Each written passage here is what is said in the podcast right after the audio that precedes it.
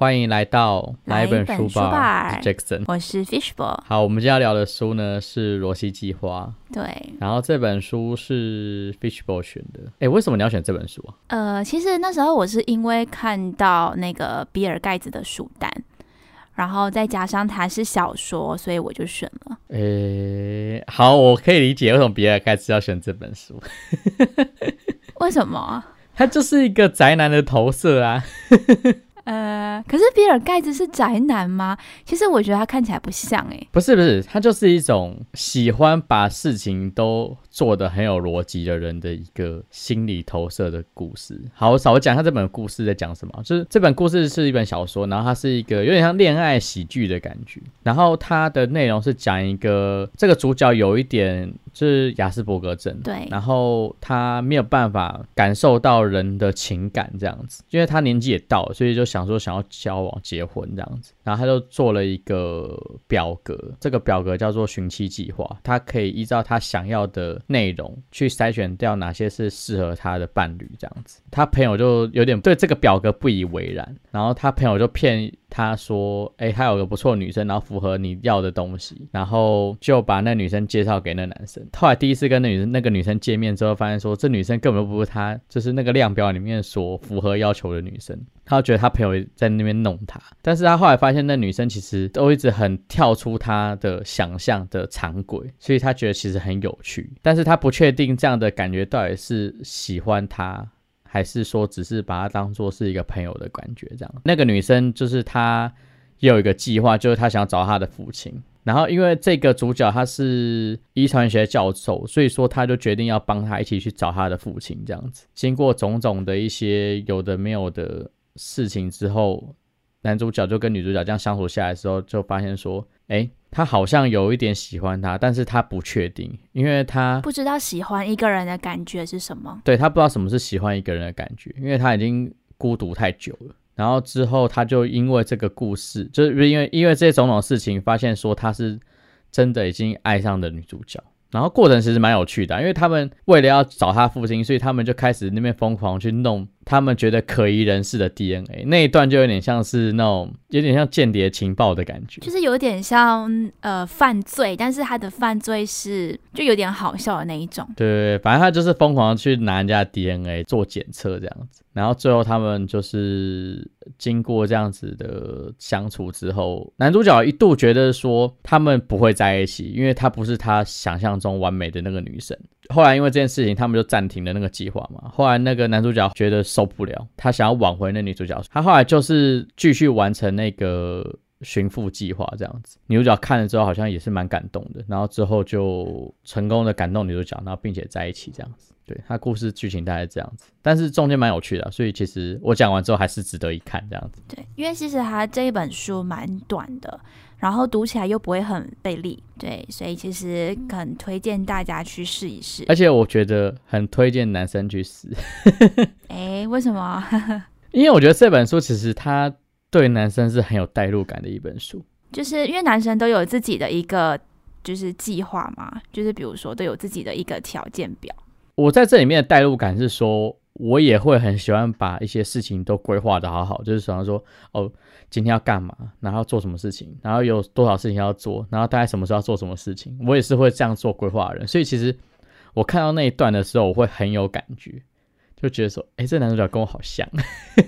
其实男不止男生啊，女生也会，我也是这样子的，哦你知道吗？是是是是是，对，啊，所以就很有代入感。可能因为就是呃，故事中有这样子性格的是男主角，所以我在读这一段的时候就比较没有什么感觉。哦，有可能是性别关系，所以也会比较有代入感，对吧？对，有可能。所以我觉得比尔盖茨推荐这本书，嗯，蛮合理的呢。对啦，因为其实我觉得，毕竟每个人都想要找适合自己的另外一半嘛，然后不知道怎么做的人，可能就会用这种方式去筛选。对，可是这样子的方式真的是适合自己的吗？哎，那就不知道喽。就是愿望中的跟你实际想要的根本不一样。对，没错，就是你实际想要的，就可能你要有高挑的身材，然后完美的脸蛋，可能还要聪明的头脑，然后要有很显赫的家世。可是这种人真的适合你吗？不一定。对，真的不一定。对，因为其实书里面他那时候也有遇到一个他觉得很完美的女生。对，就是已经符合他清单上所有的条件了。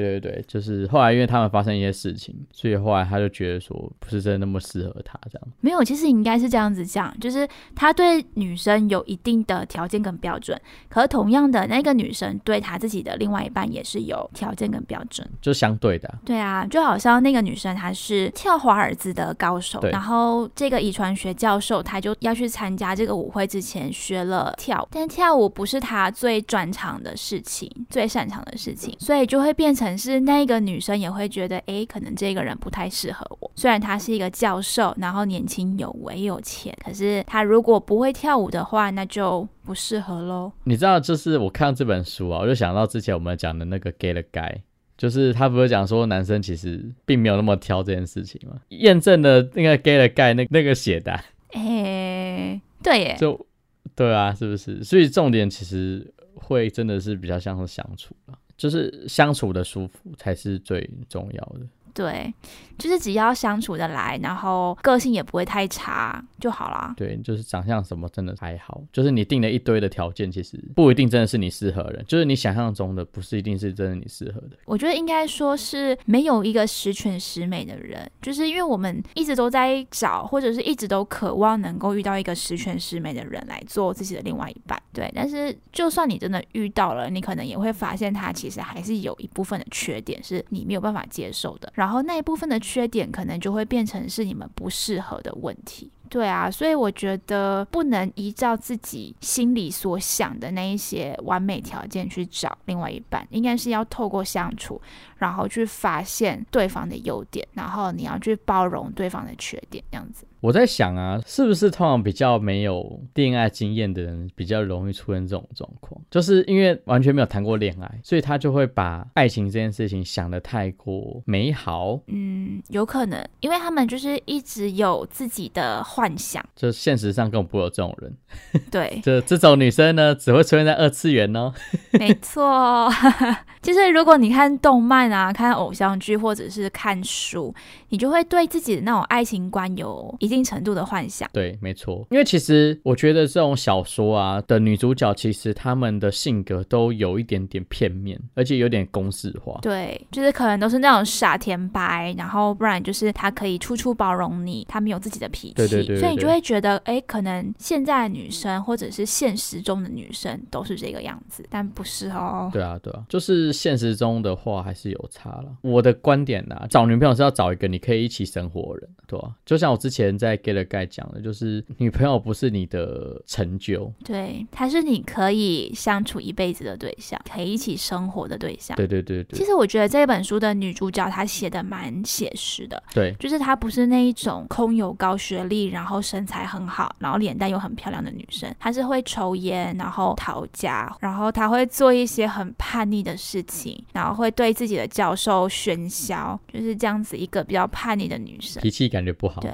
因为男主角他可能心中所想就是那种乖乖牌，然后学历要高，然后又会赚钱，就是一开始完全就不是男主角想要的那种类型。对，然后还要能够配合他的作息，因为男主角他是连今天吃什么他都已经算计好的。对，就是他可能星期一到星期天，然后他每天要吃多少的饭，或者是多少的肉，然后或者是只能喝多少的酒，他都已经算好了。就是休闲娱乐还要很高贵的感觉。对，就是他会 自己去计算这件事情。他有一点强迫症呢。对他还会说：“哎，我今天喝太多，那明天要少喝一点。”对我觉得蛮好笑的。但是我觉得生活规划的好，跟男主角他这样子做是不同的。就是你生活规划的好，可能是你想要你的生活有条有理，然后比较有秩序。可是他这种方式有一点极端，就是他星期一到星期天有不同的菜单嘛，但是他每个礼拜的菜单都是一样的，有点强迫症的要去做一些整理。老实说，我自己会蛮想要做这样的事情，诶，就是把生活都规划的好好的。好吧，呃，我我不能，我不能。哦。可是我觉得这个不难啊，我我可以每天早上都吃一样的东西，可能这一个月全部都吃同样的东西。天哪，你好厉害哦！我可以做到这件事情，就是我几乎可以每个早餐吃一样的东西，每天的中餐都吃一样，可能只有晚餐吃不一样，这样有时候还是会吃不一样啊，但是几乎会都吃一样的东西，有点可怕。那这个就真的是个性，每个人不一样啦。单纯只是很懒，不知道吃什么，然后就吃就跟昨天一样好了。就只是不想再想新的菜色嘛。对啊，想新的东西麻烦，单纯很懒。你知道这是一个很很省脑容量的事情，就是你不用去花脑袋想额外的事情，因为它已经被制式化了。你可以省你的脑袋的那个运转量。最近在看一本书，它叫《快思慢想》，我还没有看完啦。但是我看它前面一部分，它就是有在讲。那件事情就是我们的脑袋，它有分为系统一跟系统二的思考逻辑。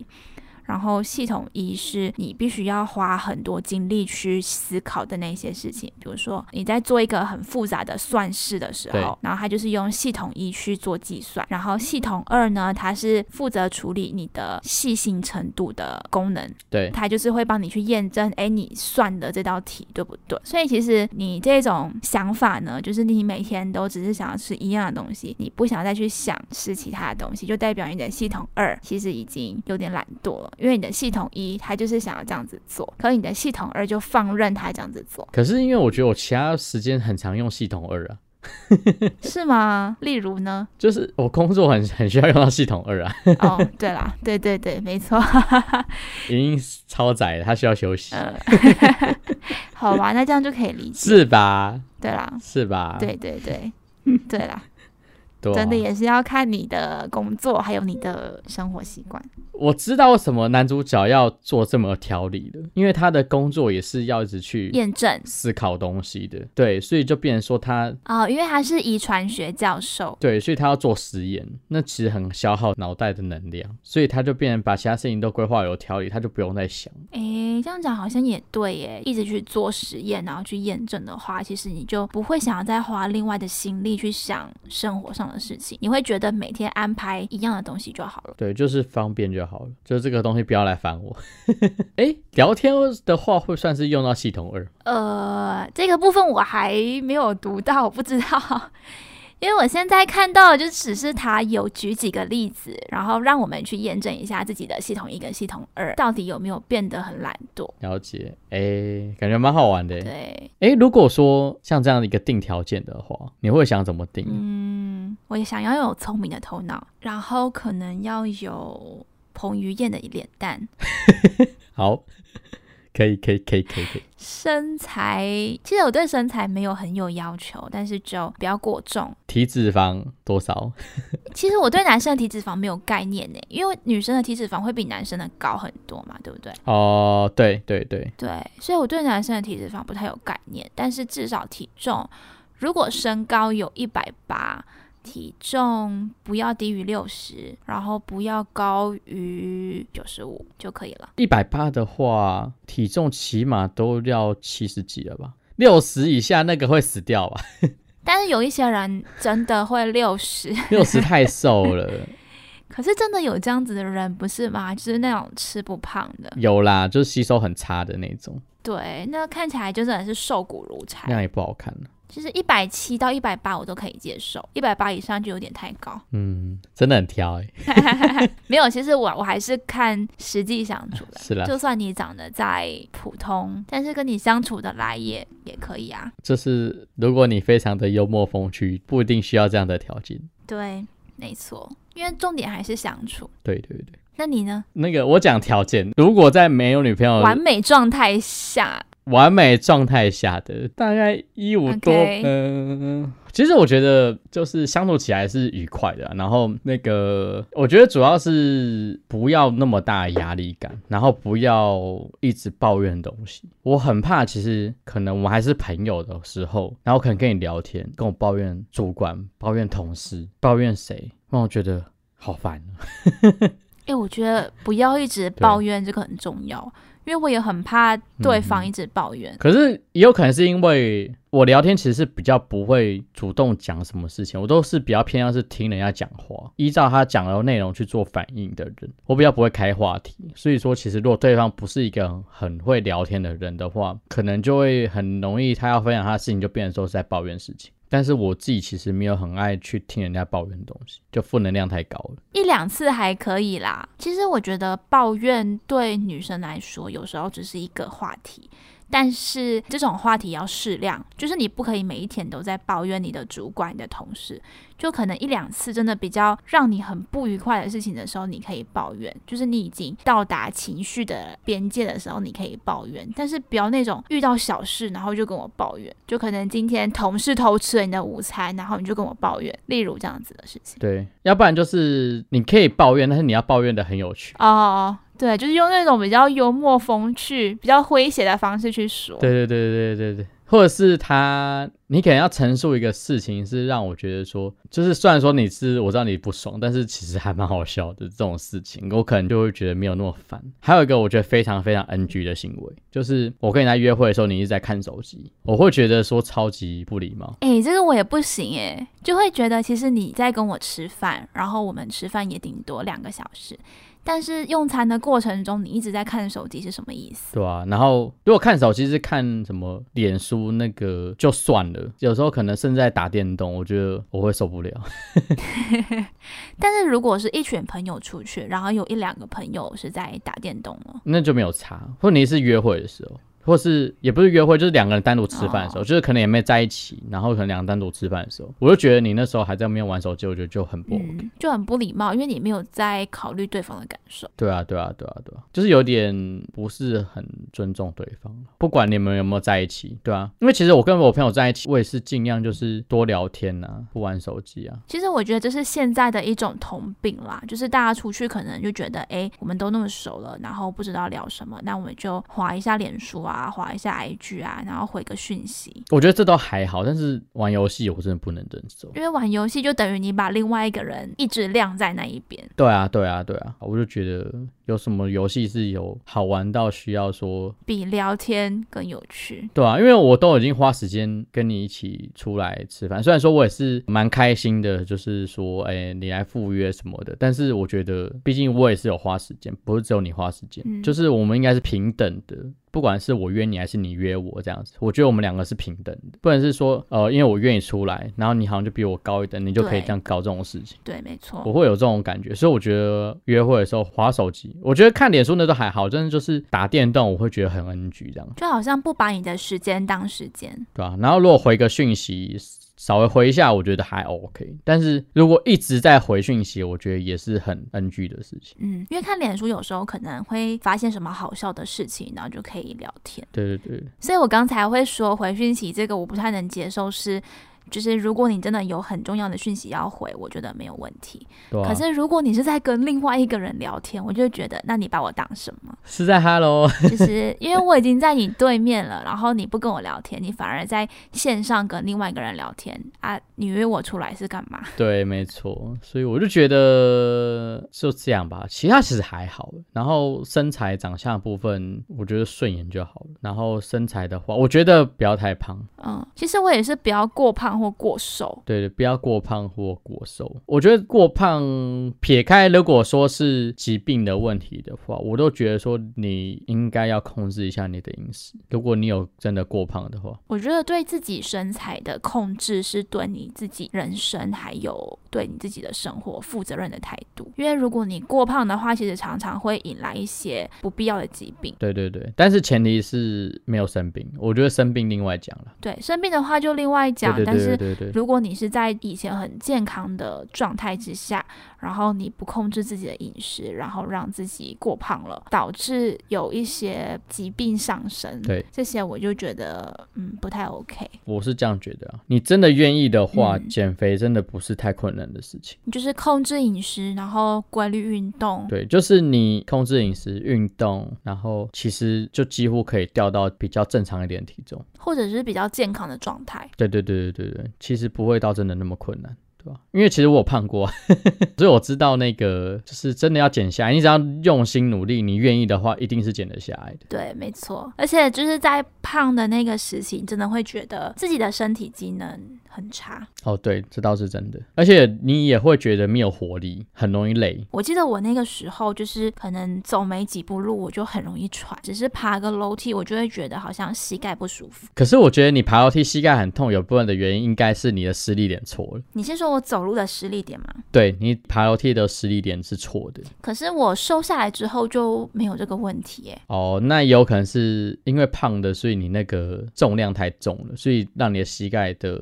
承受度增加。但是我觉得你的实力点可能还是错的，只是因为你现在瘦下来了，所以那个重量没有这么的重。对，重量没那么重，所以就比较不会那么不舒服。但是我觉得你可能还是要训练一下你的臀部跟腿的力量。你可能是要训练一下，因为可能我那时候都胖在下半身，就是其实上半身看不太出来，除了脸啦。对啊，我觉得你可能找时间要训练一下你的臀跟大腿。其实我现在没有这样的原因，有一部分可能是因为我一直有去健身房。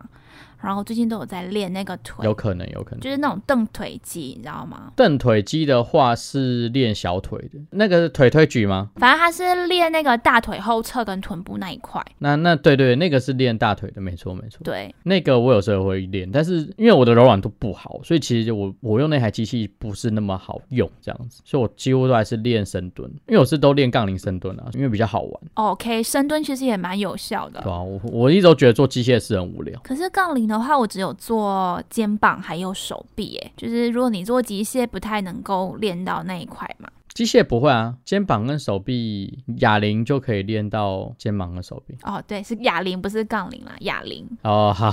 好好好，对，机器也是有有一些啦，就是那个划船机啊，划船机就是练背啊。但是我觉得它的效果没有哑铃这么好，因为哑铃它可以特地去练某一块肌肉嘛，就是某个部分。其实哑铃它反而是练到比较多肌肉，对，因为它的轨道是你要去控制的，所以你要调动更多的肌肉去控制那个哑铃，去平衡哑铃。对，所以其实我觉得比起机械式来讲，这种要自己控制的那种，我觉得效果会更好。对，但是机械。是可以帮助你突破你的力量极限哦。对，就是你可能在前期你用机械式可以先增加一些肌肉，然后之后你再用哑铃就比较没有那么吃力。对对对对对，没错没错，就是这个样子。好，我们又聊太远。对，我们把话题拉回书里面。好好好，其实对啦，那个我觉得，对我觉得只要不要碰到我觉得太 NG 的地方，我觉得其实就 OK。就你约会的时候不要一直玩手机啊，然后或者是你的个性不要太差，就相处起来自然舒服就可以了。对啊，然后看起来要有一点气质吗？嗯，这个很看个人哎，这也有点难解释。没有，我觉得这看个人啦，因为有一些人就是不喜欢女生太有气质嘛。哦，没有没有，我说我啦，我的条件呢？OK，对，好，对，OK，就是我还是讲我的条件嘛。嗯嗯，但要这样吧，其实主要就是我觉得只要 NG 的地方没有碰到，我觉得就还好。但 NG 的点应该也没有太多，就是个性还有身材。所以是不是男生实在是其实不太挑？哎，没有，其实我觉得书里面，呃，最后男主角他会对女女主角有意思，可能是因为他没有把她当成一个完美的对象，所以是不是男生在面对自己的女神的时候，他反而会不知所措？然后他也会想要去展现出最好的那一面，但是在你想要展现出最好的那一面的时候，你通常都会出包，就你可能都会出一些糗。对，没错。可是如果你不把这个女生当成是你完美对象的时候，你反而就可以用最真实的自我去跟她相处。然后你就会发现，哎，其实当你用真实的自我跟这个女生相处的时候，对，其实你们反而处得来，然后你也会觉得很舒服。其实蛮多人，就是蛮多没有交过女朋友人。会有这样的状况，就是他会把自己弄得就是看起来很完美这样子，但是其实那样子你会很不自在。然后对方其实如果感受到你不自在的话，他也会不自在，然后两个人就会觉得相处起来很不舒服。嗯，会觉得尴尬吧？对，会有一种尴尬感，因为你很怕做什么事情是错的，或是说什么事情是错的，所以你反而会变成绑手绑脚的。然后你变绑手绑脚，就其实对方是感受得到的。嗯，对啊，因为你没有办法展现出你最真实的那一面。对对对对对对对。但其实我觉得你要跟一个人在一起交往，展现最真实的一面是最重要的。但是展现最真实的一一面，不等于就是我就是烂了。就只是你遇到一个适合的人而已啊，就是适合你这样子的个性。展现最真实的一面，但是你不能说摆烂。哦，对啦，你不能说就是你展现出自己最不好的那一面，然后对方就要去接受你，这样才是真爱，这不一样。对对，那那是不那不是同一件事情。对对对对对，展现你真实的一面是不要刻意做一些事情。对，就是你还是可以展现出你好的那一面，但是你不要太过刻意，或者是去假装你是某种类型的人。对，因为像书里面，他就是男主角为了某一个女生学跳舞，对，但他其实根本就不是那个料，他根本就没有跳过舞，然后为了要跟那个女生约会，然后特地学跳舞，结果他学跳舞的时候还没有放音乐。嗯，重点他是跟那个就是教室里面那种假骷髅头，对，那种骷髅头，对，去跳，对对对对对对，他就跟那个教室的骷髅头去跳这样子，对，然后就后来他就真的跟那女生跳的时候，他整个就变成一场灾难。对，没错，因为他不知道，就是你真的在跟人家跳舞的时候，你要怎样去应对嘛？因为他之前的练习对象都是骷髅头，所以就是如果你真的想要让他变成是一个你真的会的东西，你要真的就花时间去练习，而不是临时抱佛脚。所以其实假设说，如果你希望你的另外一半是要会读书的，就是可能平常会看一些书，然后或者是你的另外一半是要会跟你一样有一些音乐逻辑的。那我觉得，其实你自己本身就要具备有这些能力，你才有办法去吸引到相同特质的另一半。对，所以就是不要太过刻意，就好像男主角他的清单里面就是说他的另外一半要非常会跳舞嘛。那他现在真的遇到了，但是他自己本身是不会跳舞的，对，所以就会出现这种很糗的情况。好，简单来说，你想要追一个正妹，那你就要先把自己变成是一个帅哥。对，就是不需要你的脸蛋多好看啦，因为这是天生的嘛。可是你至少可以把自己打扮的干干净净，然后穿着得宜，讲话谈吐又好，这样其实正妹也会喜欢你啊。然后还要有一点想象不到的才能。嗯，对。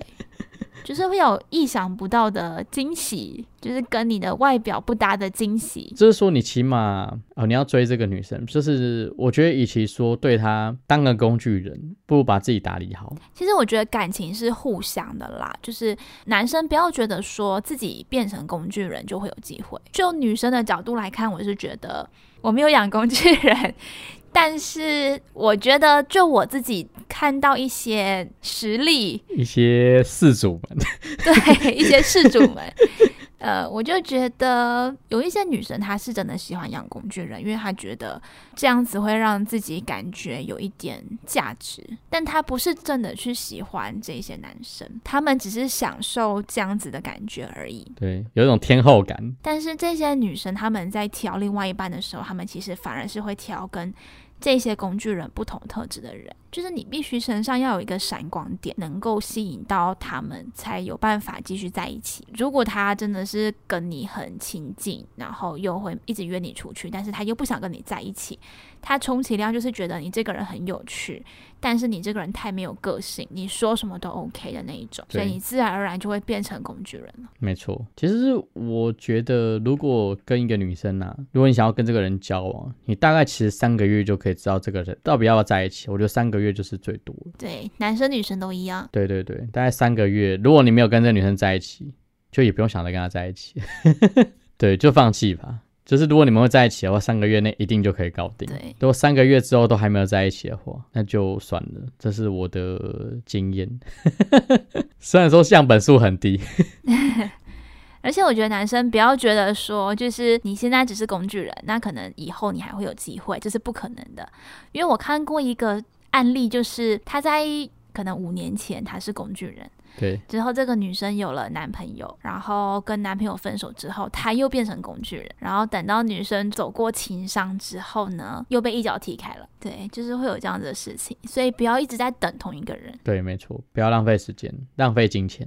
对，真的不要浪费时间，还有青春啊。对，可是男生其实我觉得比较没有青春的压力，在就在社会上啦。对啦，对，社会上男生比较没有，因为女生毕竟还有生小孩的年龄限制，男生好像没有吧，女生才有，其实男生太老，然后结婚生小孩也不太好，也不太容易。对，很容易有唐氏症啊。我印象中有这样的说法，但我不确定是不是有没有讲错。如果讲错的话，就不要骂我。就麻烦大家纠正一下。我们肯定也是从什么奇怪的文章上面得到这些奇怪的知识。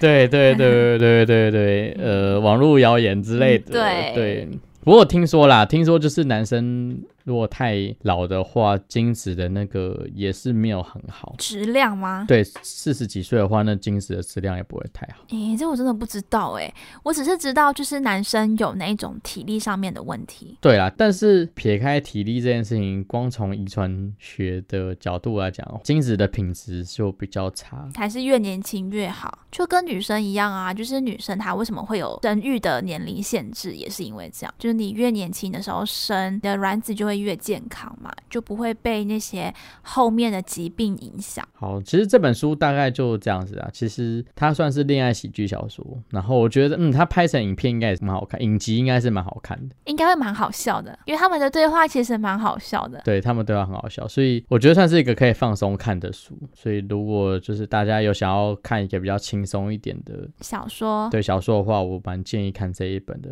特别是男生，男生如果想看恋爱喜剧小说的话，我。很推荐看这一本，对这本书真的蛮不错的。对对对，好，那今天节目大家就到这边喽。嗯，那我们就下次再见喽。好，下次见，拜拜。下次见，拜拜。